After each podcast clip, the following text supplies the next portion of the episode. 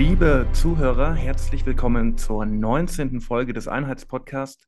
Mein Name ist Sven Breyer und ich begrüße wie immer an meiner Seite meinen lieben Kollegen Aaron Moorhoff. Ja, hi Sven und heute machen wir ja dem Podcast-Namen mal wieder alle Ehre, denn wir wollen zusammen mit zwei großartigen Gästen sozusagen in die Einheitswoche zwischen dem 3. Oktober und dem Tag der Republik, also dem Nationalfeiertag der DDR am 7. Oktober, über das Thema Die Spaltung ist größer denn je sprechen. Dazu haben wir heute zu Gast Norbert Fleischer, er ist Journalist und hat das Format Junost und betreut diesen Kanal und er ist Dokumentarfilmer. Er hat einen Film über Rammstein zum Beispiel gedreht. Äh, herzlich willkommen, Norbert. Ja, schönen guten Tag. Entschuldigung, wenn ich noch ein bisschen heiser bin. Ich habe natürlich den ganzen Tag die Nationalhymne gesungen, ähm, aber es wird schon gehen. Außerdem zu Gast Roberto Lapuente. Er arbeitet beim Westend Verlag und schreibt als Journalist unter anderem für Apollut, Manova, das sind wir hier, hallo, und das Overton Magazin. Ja, genau. Apollut würde ich wegnehmen, da schreibe ich eigentlich nicht. Die, die übernehmen ganz gern Texte von mir, aber ich schreibe nicht für Apollut. Aber ja, alles andere stimmt. Ja, dann würde ich auch direkt mal einsteigen. Wir hatten ja am Dienstag den 33. Jahrestag der sogenannten Wiedervereinigung. Wie habt ihr eigentlich äh, gefeiert, beziehungsweise habt ihr überhaupt gefeiert? Äh, von Norbert kam ja schon eine Andeutung, wobei ich nicht weiß, ob die so ganz ernst gemeint war. Ist es für euch überhaupt ein Grund zu feiern, der 3. Oktober? Und wir haben euch ja auch eingeladen, weil äh, Roberto ja eine Westbiografie hat sozusagen und Norbert eben aus dem Osten stammt. Also wir haben heute 50-50. Äh, und ja, wie habt ihr den Dienstag verbracht? War das für euch ein besonderer Tag oder? Ähm... Ja, also ich, ich kenne ehrlich gesagt in meinem Umfeld niemand, der das feiert. Ich feiere es auch nicht. Das liegt aber daran, dass ich grundsätzlich keine Feiertage feiere. Ähm, ich habe den Eindruck, das ist ähm, etwas, was äh, was eigentlich nur sehr staatstragend gefeiert wird. Ähm, es gibt ja, ich weiß nicht, ob das immer noch so ist, vor einigen Jahren, da wandert irgendwie so ein Einheitsfest immer durch die verschiedenen Hauptstädte der, der, der Bundesländer. Vor einigen Jahren war es auch mal in Frankfurt. Frankfurt ist zwar eine Hauptstadt, aber das war halt hier. Ähm, aber das ist sehr staatstragend. Das wird dann also auch finanziert von den Kommunen und von den Ländern.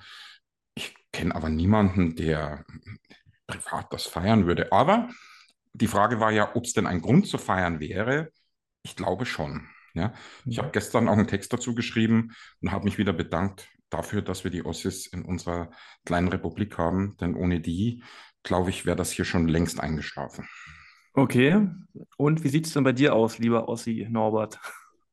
Ja, also ich habe natürlich auch nicht gefeiert. Äh, ich äh, könnte jetzt ganz viel erzählen, ja, aber ich habe, außer dass jetzt die Sonntagsrede vom Herrn Steinmeier war, der wieder meinte, die Ostdeutschen hätten das Gefühl, nicht gesehen zu werden, habe ich mich eigentlich auch ansonsten nicht beachtet gefühlt. Ja, und ich, ich kenne auch niemanden, der die, den Tag der deutschen Einheit feiert, bis auf äh, meinen besten Freund Daniel, der an diesem Tag aber Geburtstag hat und aus anderen Gründen feiert.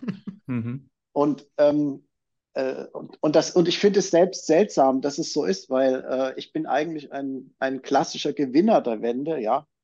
Äh, ich konnte trotz mittelmäßigem Abitur dann studieren. Ich bin nicht in einer, trotz meiner schweren chronischen Krankheit, in, äh, in, in einem äh, Versenkungsberuf verschwunden, sondern konnte Journalist werden. Ich hätte bestimmt zu DDR-Zeiten lange Aufenthalte im Knast gehabt und alles. Und trotzdem habe ich nicht das Gefühl, dass ich was zu feiern habe an diesem Tag. Ja.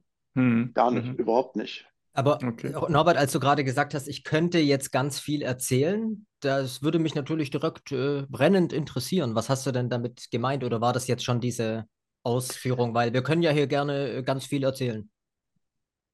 Ja, okay, gut. Also, wenn ich meine, ich könnte ganz viel erzählen, dann äh, ich, ich versuche mal, das ähm, irgendwie mein Erleben in Worte zu fassen, was ich, was in mir vorgeht, wenn ich zum Beispiel diese Fernsehsendungen sehe, die mhm. anlässlich des Tags der deutschen Wiedervereinigung da stattfinden. Äh, ich, ich fühle mich, ich habe den Eindruck, das hat mit mir nichts zu tun, was da stattfindet. Ja, ich Leute, die nach 1990 geboren worden sind, sich immer noch ähm, ganz stark mit dem Osten identifizieren und, ähm, und dass es im Westen ganz ähnlich ist, nur dass die sich mit dem Westen identifizieren. Und ich frage mich, woran das liegt. Ja, ich habe auch, ähm, ich denke mal, das, das größte Problem, was ich eigentlich habe mit der Bundesrepublik Deutschland, mit dem wiedervereinigten Deutschland, ist, äh, dass es Krieg führt.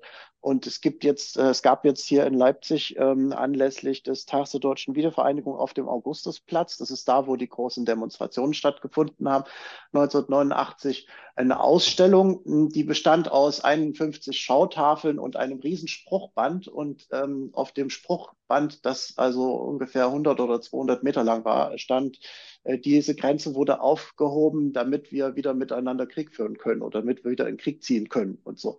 Und das, mhm. das ist mein größtes Problem, das ich habe mit dieser Bundesrepublik. Ja.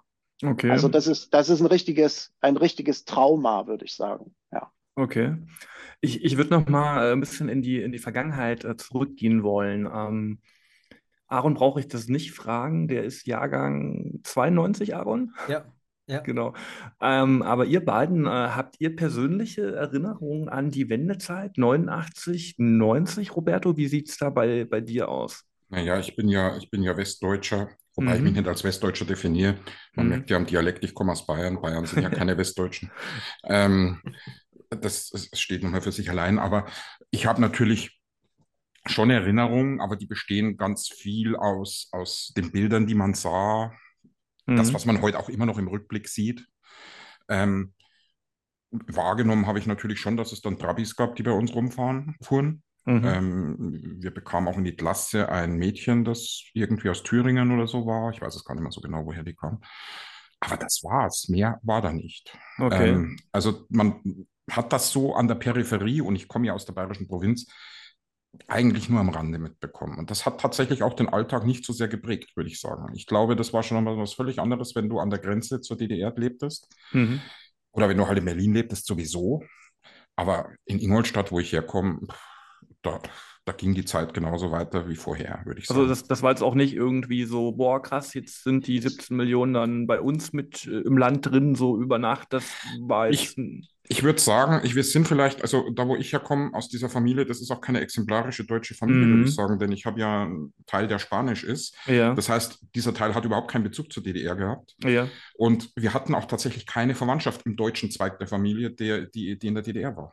Okay. Und es gab ja viele, viele Familien, die hatten drüben jemanden, mhm. wir nicht. Deswegen okay. war das uns, hat das wenig betroffen.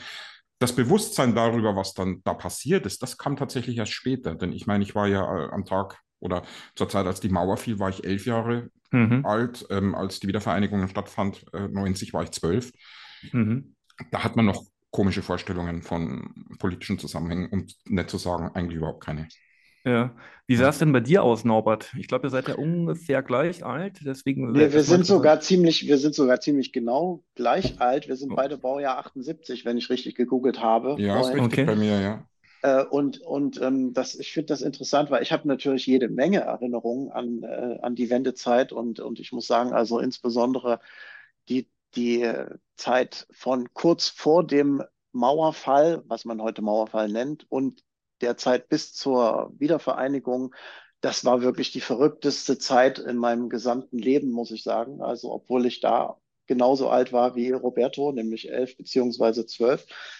Äh, ich sag mal so, wir hatten, wir haben, wir haben aus nächster Nähe mitbekommen, wie das sich anfühlt, wenn eine gesamte Gesellschaft sich von heute auf morgen verändert. Ja, also das ging damit los, dass zum Beispiel das äh, Reisen in die BRD nicht mehr illegal war, sondern das war dann auf einmal wie so ein neues Bürgerrecht. Ja, es redete jeder auf dem Schulhof und in der Schule nur noch über den Westen.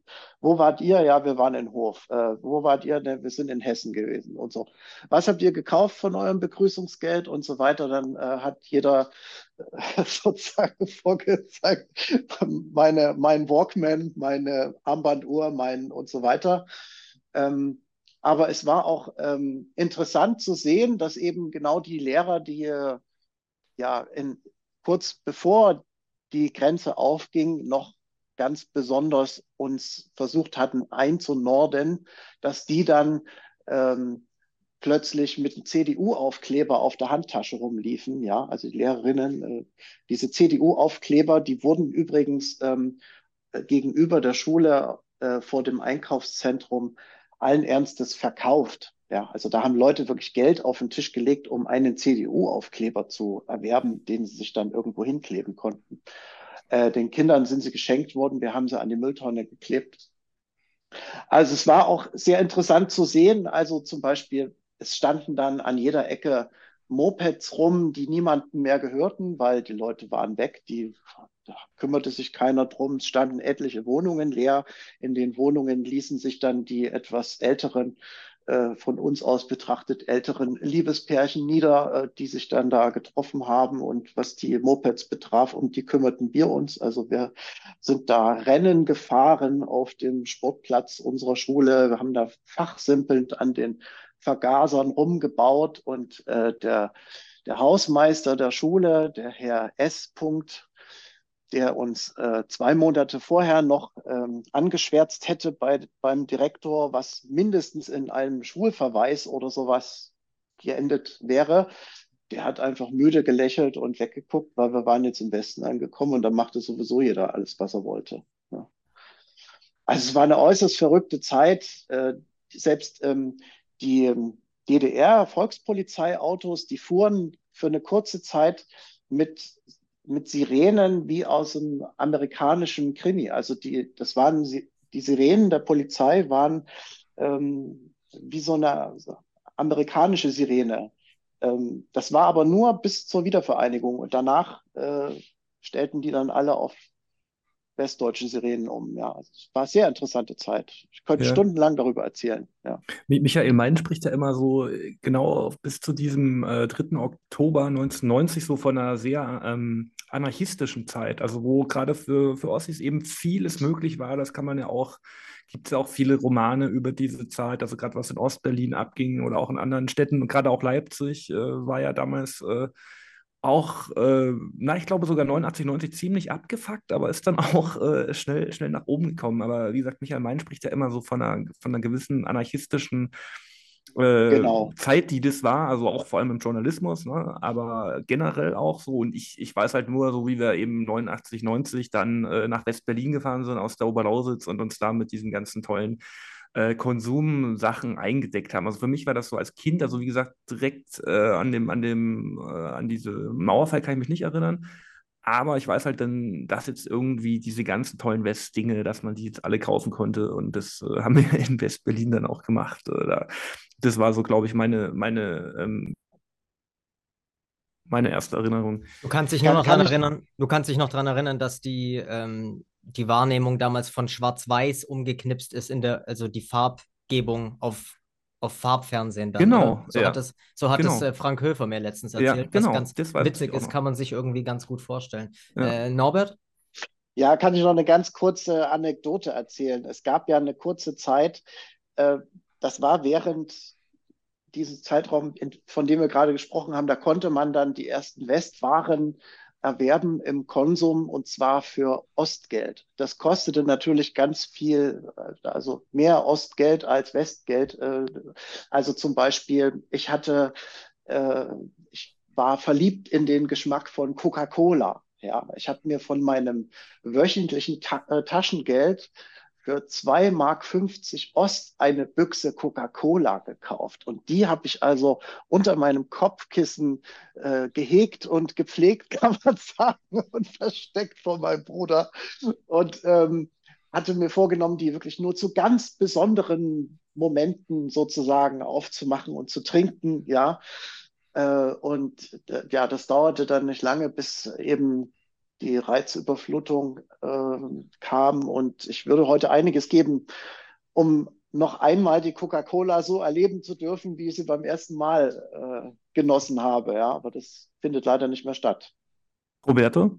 Ja, also das Interessante ist ja, rückblickend, ich, wie gesagt, kann mich an diese Zeit nur so erinnern, dass ich in der Provinz war, aber rückblickend, Sven, unser Thema, die Linke, die haben sich ja seinerzeit, also die Westlinke, die haben ja da schon mit, mit Skepsis auf das geschaut, was da passiert, weil man war ja eigentlich links sehr, sehr aufgeklärt im Westen. Man dachte, ähm, mit der neuen Linken, die es da gab, ähm, das, was da im Osten passiert, ist alles grundsätzlich falsch und auch nicht links und so weiter.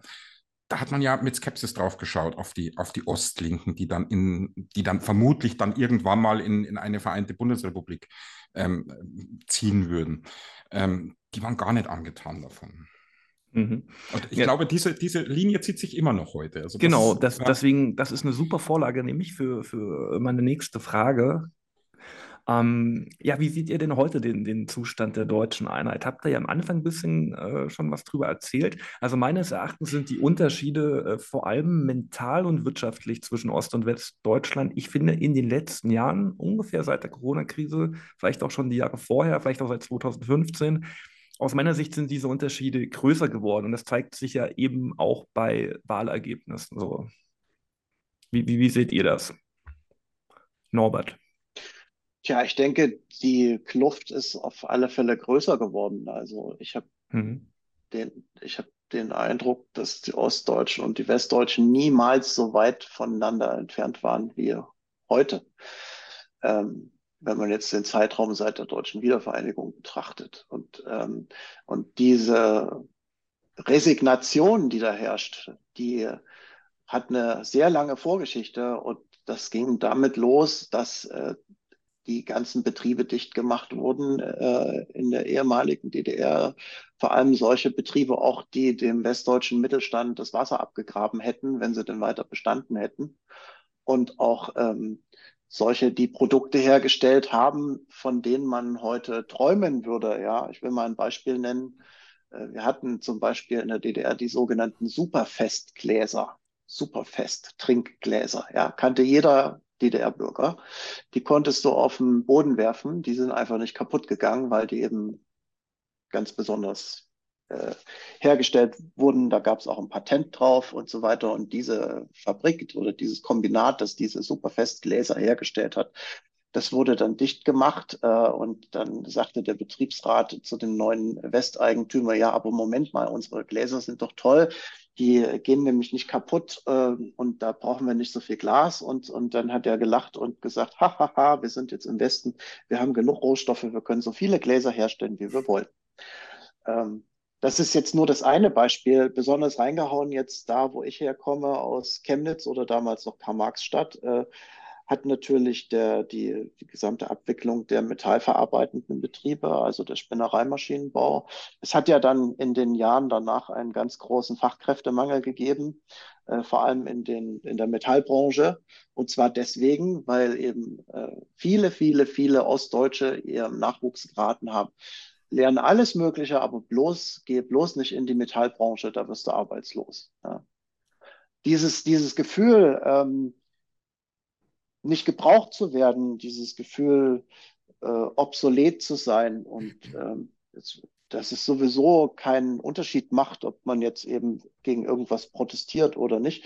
Dieses Gefühl habe gerade ich heute, heutzutage ganz besonders stark, ja. ja da würde ich gerne da würde ich gerne nochmal nachhaken, weil du diese Kluft äh, beschreibst, Norbert, zwischen ähm, Ost und West, wobei man da natürlich auch ähm, fragen kann, ist das jetzt eine rein geografische Grenze, wenn du von Ost und West sprichst, oder ist es eine Kulturgrenze? Ähm, weil ich bin ja jetzt auch eine Weile in Leipzig als, ich weiß immer nicht, bin ich Exil-Ossi oder Exil-Wessi, wenn ich vom Westen in den Osten flü äh, flüchte? Ja. Ja, also die Frage, die, die Fra diese Frage kann ich dir nicht beantworten. Ich kann dir nur äh, ja. sagen, dass wenn du eine Weile im Osten gelebt hast, bist du im Westen nicht mehr re resozialisierbar. Ne? Also sei vorsichtig. Ich glaube, dass es tatsächlich eine, wie eine geografische Grenze immer noch ist dass, ja, dass man das weil, merkt. Was ich ja. damit sagen wollte, äh, weil ich nochmal nachhake, ist, dass es ja auch hier in, in, in Leipzig, wo ich jetzt bin, wo du bist, ähm, auch einen Stadtteil wie Konnewitz gibt oder es gibt hier auch junge Studenten oder auch in einer anderen, ich sag mal, etwas hipperen Stadt durchaus, auch wie Dresden, hast du ja auch durchaus ein ähm, Westpublikum äh, und junge Studenten und ähm, so ganz klar Ost und West wie noch vor 30 Jahren ähm, ist es ja auch nicht äh, in, der, in der Analyse und in der Bezeichnung.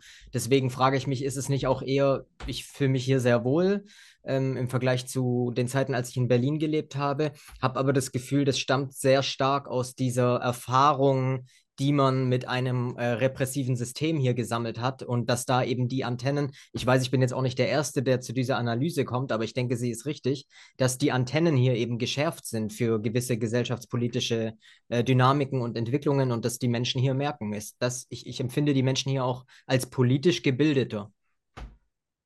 Roberto vielleicht auch? Ja, ich sehe es genauso äh, wie Aaron. Ich glaube, das hat viel damit zu tun. Ich glaube, die Leute sind viel sensibler, wenn es darum geht, dass äh, eine, eine Macht, eine Staatsmacht ihr irgendwas vorsetzt. Also das ist ja, man hat das jetzt zuletzt gesehen, auch während der Corona-Krise, man hat das vorher schon gesehen bei der Flüchtlingskrise. Die Leute gehen auf die Straße. Das war dann im bundesrepublikanischen Kontext sehr unbeliebt. Ich meine, man hat dann die Ossis ganz schnell als, als irgendwelche rechtsoffenen Spinner deklariert und so weiter. Ähm, man kann das natürlich auch anders sehen. Die Leute haben eine Meinung und wissen, sie leben in einer Demokratie, in der es Meinungsfreiheit gibt, zumindest auf dem Papier, und nehmen das dann auch für sich in Anspruch. Ich glaube, das geht aber noch viel weiter. Ich glaube, dass der Neoliberalismus in Ostdeutschland eben nie so angekommen ist wie im Westen. Im Westen hat man geglaubt, dass wir eine klassenlose Gesellschaft seien. Wenn ich heute jemand aus dem Osten kennenlerne, das ist sehr verallgemeinernd, es gibt ja nicht den Ossi, dann habe ich aber schon ganz schnell immer den Eindruck, dass man schon weiß, dass Klassenkampf immer noch stattfindet und dass die Interessen der arbeitenden Bevölkerung schon wichtig sind. Das habe ich bei Westdeutschen nicht so oft.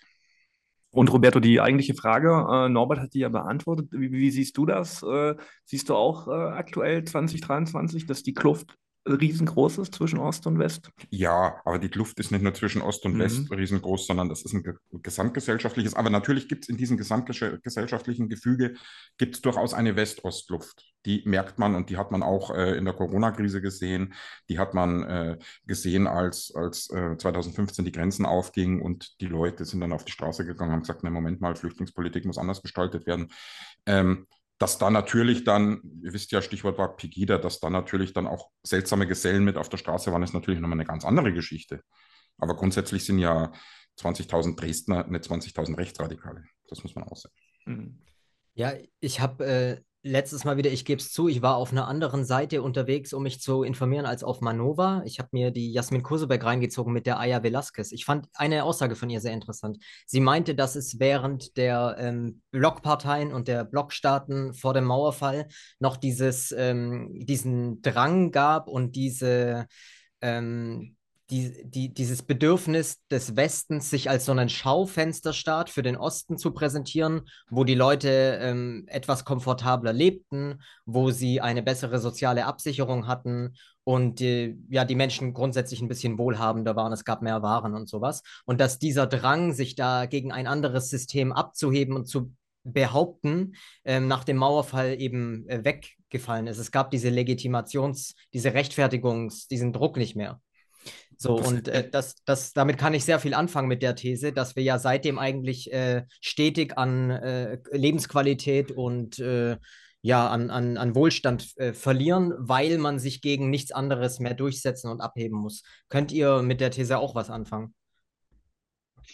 Ich fange an, wenn ich darf. Also ich ich denke, dass es genau, auf alle Fälle, ich denke, dass es auf alle Fälle so, so ist, dass der Westen versucht hat, also die, die Bundesrepublik natürlich versucht hat, gegenüber dem, der DDR, was die Lebensverhältnisse betrifft, besser dazustehen. Und ähm, das ist ja auch politisch gefördert worden, auch finanziell gefördert worden, vor allem in den Randbereichen. Äh, äh, oder wenn man an West-Berlin denkt, also das ist ja, denke ich mal, eine historische Tatsache. Sven würde mir da sicherlich zustimmen als Historiker.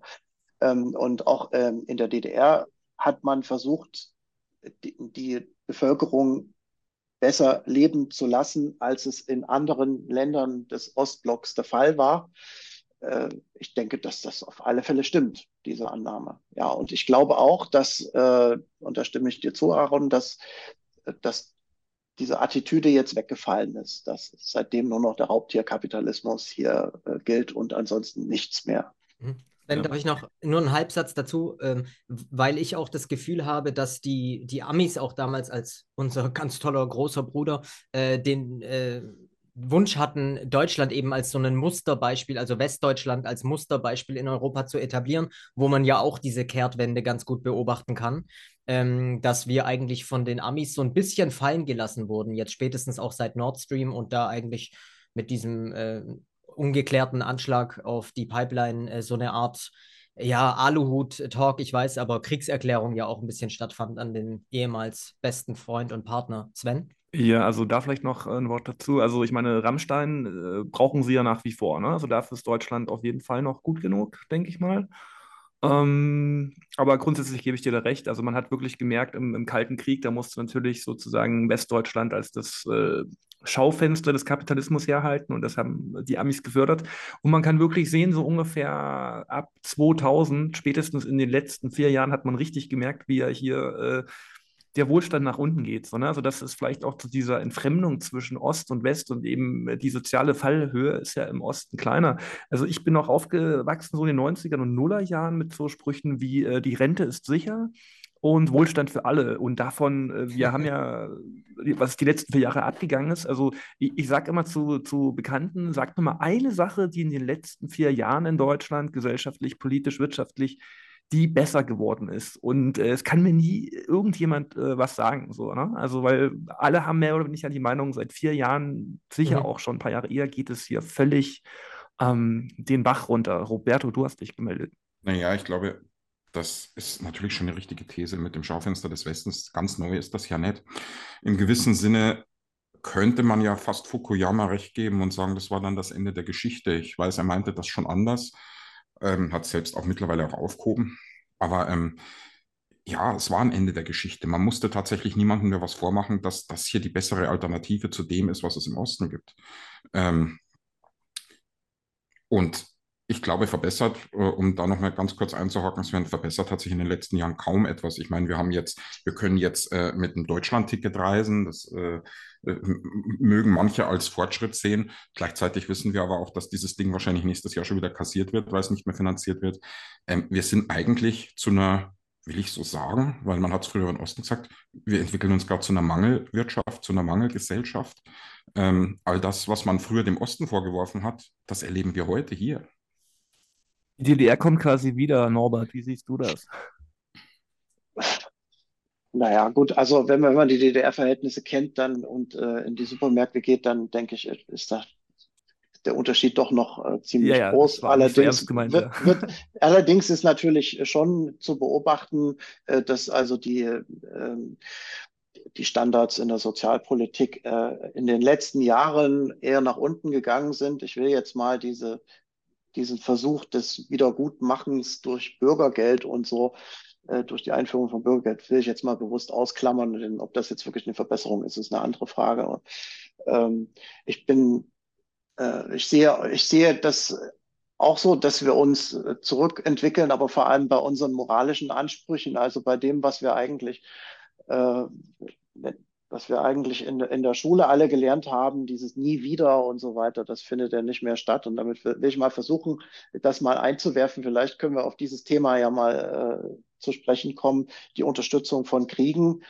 Ähm, insbesondere aktuell die äh, Hälfte der Ostdeutschen wünscht sich engere Beziehungen zu Russland.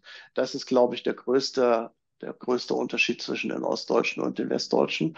Und ich als Ostdeutscher, ich kann nachempfinden, warum das so ist, weil ich äh, wünsche mir auch engere Beziehungen zu Russland und ähm, bin auch gegen, strikt gegen jegliche Waffenlieferungen, die da stattfinden. Und das aus ganz bestimmten Gründen. Und ich kann nicht nachvollziehen, dass es tatsächlich Leute gibt, die das anders sehen. Ja, vielleicht bin ich da ein bisschen verbohrt. Ja, da will ich auch. Aaron, sorry, ja. ja, äh, weil ich wollte mal kurz auch auf dein Format zu sprechen kommen. Äh, Norbert, du bist ja Journalist und hattest zuletzt auch die ehemalige, also es war meine ehemalige Kollegin, die Mascha, die hat ja jetzt auch ein Format. Liebesgrüße aus Moskau? Nee. From, from Mascha with Love. From Mascha with Love. Ähm, ich wusste, es hat irgendwas mit James Bond zu tun. Okay. Und nun ist es ja so, dass sie dort auch zeigt, wie Deutsche, die nach Russland ausgewandert sind, dort leben. Ähm, ist es für dich tatsächlich nachvollziehbar gewesen nach dem Gespräch mit ihr, dass es eine realistische Option ist, für Menschen dort ein besseres Leben zu führen? Ich frage dich natürlich nicht, ob du dahin auswandern würdest, sondern ähm, ob die Argumente, die sie dort hervorbringt als eine Russin, äh, eine Ostukrainerin, die beide Länder kennt, Deutschland und Russland und sogar auch die Ostukraine, ähm, da äh, hervorbringt? Also ich glaube, die Entscheidungen, die jeweiligen die Leute, die dahin ziehen, sind höchst unterschiedlich und da spielen sicher auch Sachen eine Rolle wie familiäre Beziehungen, die da möglicherweise schon bestehen. Ähm, ich kann nur jetzt für mich äh, sprechen. Für mich kommt ein Umzug nach Russland nicht in Frage. Mhm. Aus vielen verschiedenen Gründen. Ja, ich, ich würde vielleicht nochmal über diese komische Zeit äh, und, und vor allem äh, über diese Waffenlieferung äh, sprechen, also diese komische Zeit, in der wir leben, in der, wenn du, äh, jetzt stehen ja auch wieder Wahlen an ähm, im, äh, am, am, Sonntag in Bayern und in Hessen. Und es ist äh, ja wirklich interessant, also wenn du nicht willst, ja, dass Waffen in die Ukraine geliefert werden, dann musst du halt entweder noch die Linke wählen, kommt drauf an, auf den Landesverband, sage ich mal, oder eben AfD wählen. Ja? Also sprich, die rechte Partei ist gegen Waffenlieferung, ja. Und die vorgeblich linke Partei, die Grünen, die sind mittlerweile für Waffenlieferung. Also hier hat sich eine totale äh, Umdrehung der politischen äh, Vor Vorzeichen ist hier aus meiner Sicht ähm, passiert. Also Hannes Hofbauer, mein lieber Verleger aus Wien, hat ja mal einen Artikel geschrieben, den habt ihr vielleicht gesehen, die, die Grünen sind das neue Rechts oder so ähnlich heißt es. Ne? Und zumindest außenpolitisch oder aber auch bei der Identitätspolitik äh, trifft das ja auf jeden Fall äh, zu, wenn man eben dieses klassische Rechts-Links-Schema noch einordnen will. Ne? Aber es ist halt wirklich faszinierend, dass sich die, die, die AfD eben äh, wirklich gegen diese äh, Waffenlieferung ausspricht. So. Und, und ich meine, guckt euch mal an, äh, die Schmuddelkinder politisch im, im Osten äh, sind jetzt halt nicht mehr die Linken, die sind im Mainstream angekommen, beziehungsweise äh, verschwinden gerade von der Bildfläche in diesem äh, rot-grünen Mainstream und die AfD äh, hat komplett äh, im, im Osten äh, ist die Nummer eins sozusagen. Und ich glaube übrigens auch nicht, dass eine Wagenknecht-Partei äh, da so, so viel dran, dran ändern könnte. Aber einfach nochmal, um auf dieses Thema Krieg und, und Russland drauf zurückzukommen, was natürlich für viele Ossis ein riesen ja, ein, ein wichtiges, eine wichtige Sache ist. So, was da, darf, ich, ja, Norbert, darf, ich, darf ich dazu? Also ich möchte, ich möchte mal, mir wird ja auch äh, aufgrund meiner Sendung und immer vorgeworfen, ich sei hier so der Russenpropagandamacher und so. Ich weiß gar nicht, wie das kommt. Ich berichte einfach, äh, was ich für die Wahrheit halte. Und ähm, ich habe auch jetzt mit, mit Russland an sich, also ich war noch nie da, ja. Ich habe auch ähm, an sich meine frühesten ersten Begegnungen mit, mit Russen an sich, die waren jetzt alles andere als erfreulich, ja. Also eine davon war zum Beispiel, dass ich zusammengeschlagen worden bin von, von russisch sprechenden Menschen. Der Klassiker. Äh, abends. Nein. So, ja, so. Aber ich muss sagen, diese, diese diese Zeitenwende, die uns hier verkauft wird, äh, äh, so nach dem Motto, äh, weil jetzt Russland was gemacht hätte, was völlig aus der Kalten und völlig unerwartet und vollkommen ohne jeden Anlass äh, geschehen sei, nämlich den friedliebenden und äh, harmlosen Nachbarn die Ukraine zu überfallen, wo, wo äh, kleine Schulmädchen auf ihren Einhörnern äh, durch den Märchenwald in die Schule reiten, ja, äh, das ist, das ist es einfach nicht, ja. Ähm, für mich, der das, diesen gesamten Konflikt schon seit vielen, vielen Jahren beobachtet, ist der Kriegsausbruch nichts anderes als eine logische Folge äh, aus all den Entwicklungen, die es in den Jahren davor gegeben hat. Und da war für mich zu, zu beobachten, und das, glaube ich, das sehen ganz viele Ostdeutsche ganz genauso, ähm, ist, war das eine zunehmende Aggression gegenüber Russland an sich und äh, den, den russischen Präsidenten im Besonderen, den man ja als äh, die, es gibt, den Oberschurken ausgemacht hat. Roberto ist dran. Ich will nur, weil es genau dazu passt, sagen, ähm, viele sagen ja sogar am 24. Februar 2022 hat Russland begonnen, in diesen Krieg oder Konflikt einzugreifen. Das ist natürlich eine ähm, auch gefärbte Lesart, aber ähm, das wollte ich nur hier anmerken. Roberto? Ich wollte nur noch mal einhaken bei, bei Sven vorhin. Er sprach von den Grünen und ähm, es klang so ein bisschen, als seien die Grünen jetzt urplötzlich ähm, sozusagen auf einem, auf einem rechten Kurs. Die Entwicklung ist tatsächlich nicht aktuell und nicht plötzlich. Ähm, das haben wir jetzt seit mindestens 20 Jahren, dass wir sehen, dass die, dass die Grünen ähm, sehr offen sind für Auslandseinsätze. Das war in Jugoslawien schon so. Es war auch schon zur Zeit äh, um 2014 so. Ich meine, es gibt ja hier das äh, Zentrum für liberale Moderne. Ganz schlimme Einrichtung. Das wird ja von zwei Grünen, das ist ja der Füchs und, und seine Frau, die Beck, ähm, sind ja zwei Urgrüne, ähm, die werben tatsächlich dafür, dass Putin abgelöst werden muss. Also das ist auch Hybris, die da am Werk ist. Und diese Entwicklung, wir haben jetzt gar gehabt AfD, die sind dagegen, die Grünen dafür. Äh, das ist ja auch international. Also wir müssen ja fast hoffen, dass die Republikaner in, in den Vereinigten Staaten die, die Präsidentenwahl gewinnen, weil das wäre eine Chance, um diesen Krieg zu beenden. Wenn die Demokraten an der Macht bleiben, müssen wir fast davon ausgehen, dass es weitergeht. Ganz kurz, Zentrum der liberalen Moderne, weil es bestimmt nicht jeder kennt. Äh, man kann eigentlich sagen, es ist eine äh, grüne Denkfabrik, die aus Steuergeldern finanziert wird. Also das an sich schon mal äh, durchaus zweifelhaft. Ja. Und ähm, ja, als Aufgabe natürlich, wie alles bei den Grünen, der sogenannte Kampf gegen rechts, oder? Also das findet dann mit so Projekten wie Gegneranalyse statt, wo dann eben so Portale wie die Nachdenkseiten äh, als Nazis bezeichnet werden können. Also der, Name, der Name ist da Programm, ne? Ja, genau. Also die kürzen sich LibMod ab ja. und ähm, tatsächlich äh, sind es Steuergelder, die da hineingepumpt werden. Die haben aber auch potente Geldgeber. Es wird so ein bisschen gemunkelt in Berlin, dass da auch, ähm, ohne jetzt Namen zu nennen, ohne sich justiziabel zu machen, ähm, dass da auch, wie nenne ich es, äh, russische Oligarchen so ein bisschen, also die Putin nicht wohlgesonnen sind, die, mhm. äh, die dann so ein bisschen auch Geld mit hineingeben. Es wird gemunkelt, das sage nicht ich. Okay, ja, wie gesagt, der Name, ne, äh, Zentrum Liberale Moderne, also die sind alles aber eben nicht äh, liberal, da sind wir wieder bei diesen äh, bei diesen Wortbedeutungen, die in den letzten ja. Jahren wirklich äh, teilweise ihre Bedeutung ins Gegenteil, Stichwort Solidarität auch, ja, äh, verkehrt haben. Aber ich muss noch mal sagen, mit den Grünen, also für den normalen grünen Wähler, wenn es ihn denn so gibt, ähm, der war schon bei der Bundestagswahl 21, ich kann mich noch äh, an die Plakate erinnern, äh, keine Waffen in Kriegsgebiete. Das haben sie noch plakatiert im September 21 und ein halbes Jahr später oder seitdem sind sie dann die, die größten äh, Kriegstreiber und äh, Herrschaften, die eben äh, immer schwerere Waffen äh, fordern. Also das, klar, ich weiß, was du meinst, Roberto, das ging auch nicht, wie bei der Linken ja auch nicht von, von heute auf morgen, aber ich finde, die Grünen haben sich wirklich, seitdem sich dieser, dieser sogenannte Realo-Flügel durchgesetzt hat, ähm, und das ist ja vielleicht seit den 2010er Jahren äh, der Fall, äh, sind sie sehr in diese transatlantische Richtung ähm, abgedriftet. Norbert, du meldest dich? Ja, ich möchte dazu äh, sagen, also wenn ich die Grünen ähm, höre und sehe, äh, dann, dann äh, sträubt sich in mir eine grüne Flüssigkeit äh, hervorzubrechen. ich glaube, wenn Frau Frau Marie-Louise Beck ähm, irgendwann Gott hab sie selig von uns gehen äh, wird, dann dürfte der, der Hit äh, Ding Dong, The Witch is Dead äh, zur Nummer eins werden in, in den Hitparaden. Also so wünsche ich mir das jedenfalls. Und ich äh, sehe das genauso wie du, Sven. Die Grünen haben alles, was sie was sie versprochen haben, ins totale Gegenteil verkehrt, also wirklich alles. Äh, erlebe dein grünes Wirtschaftswunder war zum Beispiel Einspruch auf den grünen Wahlplakaten. Das mhm. können wir jetzt hier an, an, an allen Orten sehen, insbesondere in der ostdeutschen mittelständischen Wirtschaft, die sich auf Katastrophenzeiten ein, einrichtet.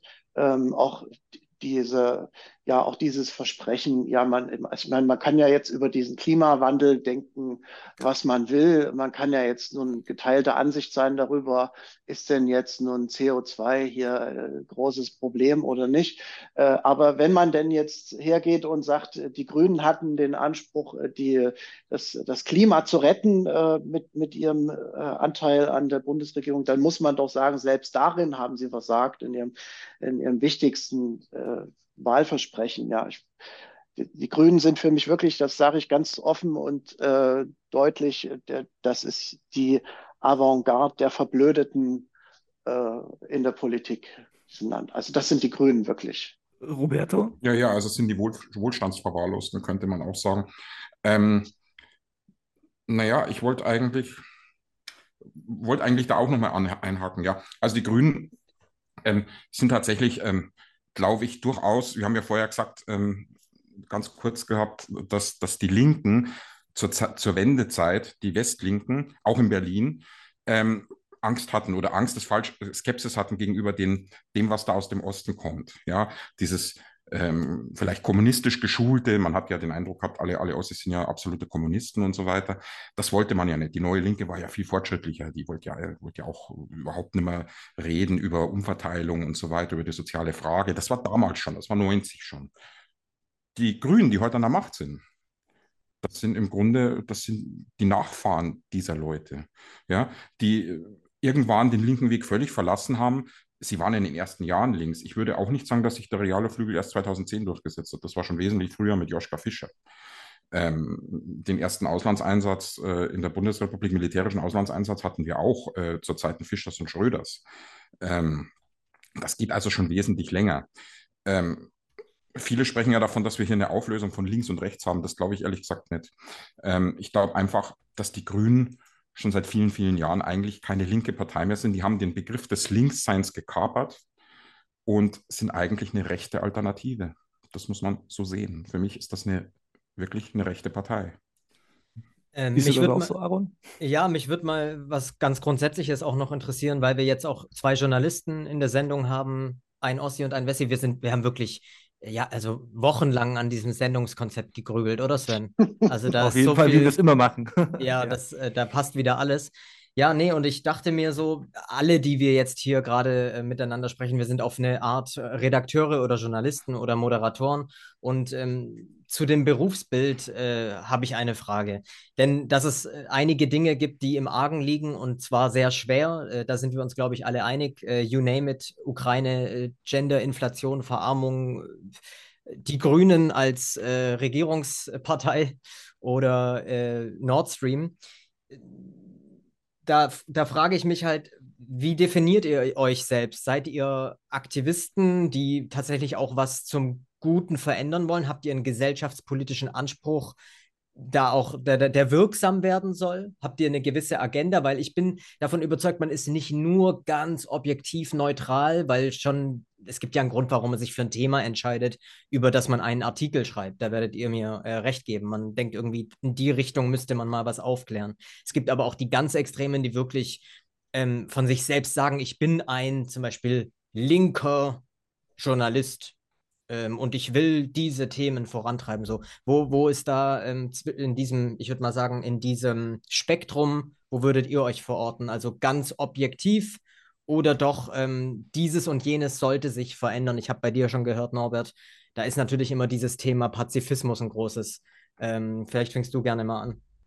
Ja, also politisch würde ich mich erstmal äh, gar nirgends verorten. Ich bin äh, bis vor ein paar Jahren habe ich mich glasklar als linken Journalisten bezeichnet, aber ich äh, würde auch trotz meiner bescheidenen Mitwirkung an der Friedensbewegung und äh, diesen ganzen Sachen da, Rammstein und so weiter, würde ich mich niemals als Aktivisten oder Friedensaktivisten bezeichnen. Ich sehe mich in erster Linie als Journalisten und daran wird sich, glaube ich, auch nichts ändern. Mhm. Also du hättest dich aber vor einigen Jahren noch als linken Journalisten bezeichnet. Dass ja, du das nicht Fälle. mehr tust, liegt daran, dass die Begriffe sich, was wir ja auch schon rausgearbeitet hatten, äh, so verändert haben. Ne? Weil heute kann das Wort links aus meiner Sicht nur verwirren. Deswegen lasse ich es eigentlich auch am liebsten weg. Es hat gar keine noch, Bedeutung. Ja. Ich will noch dazu fügen, ich, ich war äh, mit, mit Unterbrechungen übrigens, aber über einen Zeitraum von 20 Jahren äh, Mitglied der Linkspartei. So. Äh, die, und äh, die Unterbrechungen waren äh, zu den Zeiten, wo ich jeweils festangestellter Redakteur bei Zeitungen war. Aber da, davor und danach war ich Genosse sozusagen. Und ähm, als ich da ausgetreten bin, habe ich mir selber nicht gesagt, ich bin jetzt kein Linker mehr oder so, sondern äh, ich kann das einfach nicht vertreten, zu sagen, ich bin links, wenn doch die Truppe, die von sich oder für sich den Anspruch erhebt, links zu sein, Sachen macht, die ich nicht in Ordnung finde. Also ich, zumal die Partei selbst denkt, dass ich nicht links sei. Also von daher, ich distanziere mich sozusagen von jeglicher politischer mhm. Ausrichtung. Und bei dir, Roberto? Ich würde mich privat schon als Linken sehen, wobei links für mich schon bedeutet, gewerkschaftlich orientiert zu sein. Sprich, links ist für mich die Verteilungsfrage, wie müssen Menschen arbeiten. Also es ist sehr eng an der Arbeitssituation der Menschen. Ähm, Aaron meinte am Anfang, seht ihr euch als Aktivisten? Um Gottes Willen, nein. Das ist, glaube ich, die größte Krankheit des Journalismus in diesem Land. Mhm. Und zwar, ich meine auch des Mainstream-Journalismus, dass man sich als Aktivist, Aktivistentum oder als Aktivismus betrachtet, die Welt verbessern zu müssen. Wir gendern jetzt im öffentlich-rechtlichen, weil wir auch irgendwie Aktivisten sind. Wir müssen die Leute irgendwie aktivieren. Ähm, das sehe ich nicht so. Ich äh, bin Kommentator und mache das auch ganz gern scharf. Ähm, sehe mich aber in, in erster Linie als Chronist. Also man kommentiert das, was jetzt passiert, wenn man will, auch für die Nachwelt. Ähm, das ist das eine. Das andere ist, das einzige Thema, was mich wirklich so umtreibt, dass ich sage, das will ich immer wieder aktivieren, das ist die Streitlust. Denn das, das ist ja völlig weg. Es wird, Streit wird ja in unserer Gesellschaft als etwas völlig Destruktives betrachtet. Aber das ist eigentlich die, das Granulat der Demokratie, wenn man so möchte. Es wird gestritten. Und ich muss auch nicht immer ähm, die Meinung des anderen richtig finden. Aber darum zu streiten, streiten bedeutet übrigens nicht, sich die Köpfe einzuhauen, ähm, das ist, das ist was, was ich als, als, als Journalist oder als Kommentator immer wieder antreiben möchte. Man muss doch, man muss doch sehen, wenn 80 Prozent nicht gendern wollen, wenn 90 Prozent sagen, naja, es gibt zwei Geschlechter, darum muss man doch streiten können. Und das möchte ich immer wieder äh, nach vorne bringen, dass man sagt, man muss auch über die Position streiten können. Aber Aktivist auf keinen Fall, das bin ich nicht. Ja, finde find ich ein gutes Stichwort. Ich, ich hätte noch eine finale Frage, weil du ja meintest, äh, das granulate Demokratie, ja. ähm, eben Stichwort Streit, äh, Stichwort Meinungsunterschiede. Ähm, ich lese nämlich gerade, kann ich euch echt empfehlen, äh, das Buch von Hans-Joachim Marz, Das gespaltene Land, ein Psychogramm, hat er 2019, 2020, also kurz vor Corona geschrieben. Ist wirklich super interessant. Und zum Thema Spaltung, das ist ja auch äh, unser Motto heute, noch meine, meine Abschlussfrage heute. Wir haben ja nicht nur diesen Ost-West-Unterschied, sondern wir haben ja noch einen Haufen andere Bruchlinien in diesem Land. Ne? Also Klimakleber versus Dieselfahrer, links, grün in Anführungszeichen gegen rechts. Okay, das hatten wir jetzt gerade. Veganer gegen Fleischfresser, alt gegen jung ist auch ein großes genau, Thema, was auch mit dieser, mit dieser Klimasache zusammenhängt. Vielleicht ja. noch hetero gegen LGBTQ oder von mir aus auch Homo gegen Trans, Stadt gegen Land und so weiter. Also ihr merkt, Teile und Herrsche funktioniert doch zurzeit super, oder? Und da frage ich euch einfach mal noch, ähm, meint ihr, das ist gerade, passiert das mit Absicht oder sind wir alle so super individualisiert, ähm, dass eben so, so viele Konfrontationen eben einfach äh, da sind? Oder hat es vielleicht auch einen größeren Hintergrund? Was, was denkt ihr zwei? Naja, ich glaube, wenn ich anfangen darf, ich glaube, hm. dass es beides ist. Es passiert einerseits mit Absicht und andererseits, weil wir eben auch so, so individuell, wenn man es mal so nennen will, sind. Also ich meine, Tribalisierung findet ja schon länger statt. Es gibt hier verschiedene Stämme, wenn man so will. Jeder hat so seine eigenen Vorstellungen oder Nichtvorstellungen. Manche definieren sich auch nur, indem sie quasi sich abschotten vom anderen oder, oder ja, quasi das Gegenteil des anderen sein wollen. Ähm, das hat man, glaube ich, schon politisch schon begriffen, dass das sehr nutzvoll sein kann.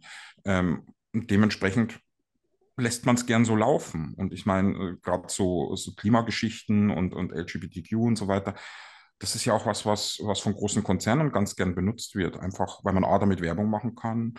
Gleichzeitig hinterfragt man dann auch nicht die, die realen sozialen Umstände. Ja? Also wenn ich äh, darüber diskutiere, äh, welches Pronomen ich nutze, dann stelle ich schon nicht mehr die soziale Frage und die Umverteilungsfrage und die Frage, der, wem gehört was in der Gesellschaft. Ähm, insofern ist das sehr nutzvoll und deswegen ähm, glaube ich, bedingt sich beides. Wir laufen da offen rein und man nutzt das dann auch gerne aus. Ja, Norbert, siehst du das auch so oder? Also ich bin mir nicht sicher, ob das beabsichtigt sein kann. Äh, die, die Spaltung, die in dem Land hier herrscht, die ist so äh, tiefgreifend und ähm, zwischen allen Lagern. Und diese Gräben, die werden auch immer tiefer. Und das ist jetzt, äh, das, also das ist jetzt an dem Punkt, wo ich nicht glaube, dass da irgendjemand noch politische Vorteile davon hätte, äh, durch diese Spaltung, die im Land herrscht. Und ich denke auch, also, dass die Vida et Impera äh, in allen Ehren, aber ich glaube, dass die, der Ton wird rauer in der Politik, in der Gesellschaft, äh, gegenüber allen Gruppen, bis auf die Superreichen natürlich, die ihre äh, Fabriken überall hinbauen dürfen und wenn es auch im äh, Landschaftsschutzgebiet ist. Und ich denke, dass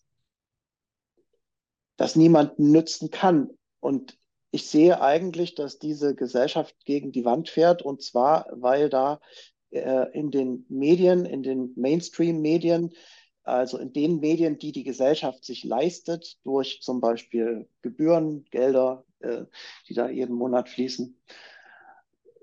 Diese Medien werden geleitet von überwiegend Westdeutschen, Sie dienen überwiegend westdeutschen Sichtweisen, westdeutschen Interessen. Und ähm, der, der Ostdeutsche macht da nicht mit, aber auch so mancher im Westen macht da nicht länger mit. Äh, und man findet kein echtes Rezept dagegen, ja. Also das hat man in der Corona-Krise ganz super gesehen. Da haben ja die, äh, einige Journalisten sich begriffen als äh, Gehilfen der Pandemie-Maßnahmen. Ja, sie müssten jetzt den Leuten erklären, was sie jetzt zu tun haben, wie sie zu leben hätten und so weiter. Und diese Attitüde, die ist dann äh, übergegangen in, ja, jetzt, du kannst ja heutzutage mal einfach mal das Mittagsmagazin anschalten, ja, da kriegst du äh, auf mehreren öffentlich-rechtlichen Sendern parallel erklärt, warum sich die Heizpumpe für dich äh, lohnt, äh, die Wärmepumpe, ja, äh, wie man äh, klimafreundlich sein, äh, sein Haushalt führt und so weiter und so weiter. Das sind Leute, die da arbeiten in den also in den Qualitätsmedien, die einfach jeden Bezug zur Realität verloren haben. Und deswegen ist diese Spaltung so groß in diesem Land, wie sie ist. Die Medien sind ja immer noch äh, ein ganz gewichtiger Teil der Meinungsbildung. Mhm. Und das fährt voll gegen die Wand. Das kann niemanden nützen, gar niemanden. Ja, ich denke auch eben, was wir, glaube ich, jetzt in diesem Gespräch auch ganz gut äh, feststellen oder analysiert haben, ist, dass die, die Spaltung und die Trennlinien eben nicht nur zwischen Ost und West verlaufen, auch wenn wir am Tag der deutschen Einheit oder in dieser Einheitswoche natürlich vor allem darauf schauen, ähm, wie gut das vielleicht zusammenwächst oder verheilt. Die Antwort überhaupt nicht. Es ist äh, weniger vereint als je zuvor, aber eben auch diese, ähm, diese, diese, diese Spaltungsmechanismen überall angewendet werden und nicht nur zwischen den geografischen Unterschieden. Ähm, gleichzeitig vielleicht als mein äh, vorsichtiges Schlusswort, denke ich auch, vielen geht es noch zu gut. Das, man kann es zwar nicht glauben, aber ich glaube, es gibt immer noch einen ähm, enormen Reichtum, der in der Bundesrepublik Deutschland, vor allem im Westen, äh, in den letzten Jahrzehnten angehäuft wurde. Ich sehe selbst in Leipzig auch immer noch äh, Fünf-Sterne-Restaurants, äh, vor denen äh, Porsches parken, ähm, wo dann die Leute abends äh, angeheitert und in bester Laune rauskommen. Und ich frage mich, ob die in einem Paralleluniversum leben. Und ich denke, die Antwort ist ja. Also ich denke, da dauert es noch eine Weile, bis dort ankommt, dass manche Leute kaum mehr über den Monat kommen. Ähm, und ja, darüber hinaus äh, gehe ich einfach mal davon aus, äh, dass ihr jetzt noch äh, schlaue Worte habt. Ich wollte noch darauf Wort, äh, hinweisen, dass Roberto der erste Gast ist, der zum zweiten Mal im Einheitspodcast. Äh, Ehrlich, und jetzt ist. muss ich, ich muss auch was verraten. Es ist hier ein bisschen ungleich. Also der Kreis steht 2 zu 2, was West und Ost betrifft. Was viele nicht wissen, bei der letzten Manova Autorenkonferenz hat mich die wunderbare Susanne Bonat und auch der wunderbare Sven Breyer zum Ossi Ehrenhalber ernannt. Das, das heißt stimmt. mit anderen Worten, Aaron, du bist der einzige Wessi in dieser Runde. Wie kamst du denn da zu dieser Ehre? Was muss man dafür tun? Dass ich, man als das Wessi war am Lagerfeuer abends. Ich war, glaube ich, unglaublich nett und habe die um den Finger gewickelt. Ich glaube, das, das hat schon gereicht. So lief das nämlich, genau. Das können ja. die Wessis nämlich gut. Das stimmt, Norbert, uns um den kleinen Finger und, wickeln. Und ich, und, und ich, Roberto, ich habe natürlich auch deinen Artikel gelesen mit der Überschrift Schön, dass es die Ossis gibt. Ja. Äh, und äh, da würde ich dich auch dazu zählen, ja. Ach ja, wie schön. Ich, ich nehme das mit, mit großem Stolz zur Kenntnis und das ist, das ist ein, ein Ehrentitel, den ich tragen werde. Das sind doch dann hier sehr, sehr versöhnliche äh, äh, ähm, Abschlussworte zwischen Ost und West. Also Die Wiedervereinigung doch hat doch genau. geklappt. Hat genau, doch geklappt. Genau. Ja, also genau, wir haben äh, hier einmal im Jahr ist es tatsächlich so, dass der Einheitspodcast auch ein Einheitspodcast ist, an all den anderen Terminen natürlich aufgrund des Einheizens im Sinne von Feuer machen. Und äh, ja, ich fand das eine ganz gute ähm, Kombination hier, Ost-West und einmal Jahrgang 78 und äh, was sind wir beide? 92er, oder Sven? Nee, du bist ein paar Donnerstage älter. 84, Aber ja, ja da, da, sind doch ein paar Perspektiven äh, zusammengekommen. Ähm, und als äh, Karlauer und ständige Abschlussfrage muss natürlich auch noch im Raum stehen, kommt jetzt ein heißer Herbst? Sven? Haben die Menschen jetzt die Schnauze voll und gehen auf die Straße? Naja. Das haben wir letztes Jahr ja auch schon gedacht. Aber ich sage diesmal wirklich, zumal wir ja zwei äh, tolle ähm, Parteigründungen haben. Also die Wagenknecht-Partei kommt jetzt wirklich im Oktober, so meine ich. Jetzt aber wirklich bald, ja. Jetzt aber wirklich. Und der gute Herr Krall, oder ja, ich finde den noch recht interessant, äh, hat ja auch was auf Lager. Und ich glaube, diese zwei Sachen werden den Herbst auf jeden Fall relativ heiß für uns machen. Also Deswegen Jetzt hatten wir tatsächlich eine Podcast-Folge mit Susan Bonat und Markus Krall äh, in einer Boah. Sendung. Das ist Das- natürlich. ja. Das, oh ja. Oh, Das okay. wäre natürlich mal eine richtig coole Folge mit den beiden, aber äh, ich glaube, das wird nicht Wir klappen. arbeiten dran. Ja, genau, genau. Gut, ich würde sagen, wir sind durch für heute. Lieber Norbert, lieber Roberto, schön, dass ihr am Start wart. Und äh, einfach bis zum nächsten Mal, würde ich sagen. Alles Danke. Gute, danke für eure Zeit. Danke für die Einladung. Tschüss. Haut Danke. rein. Tschüss. Ciao.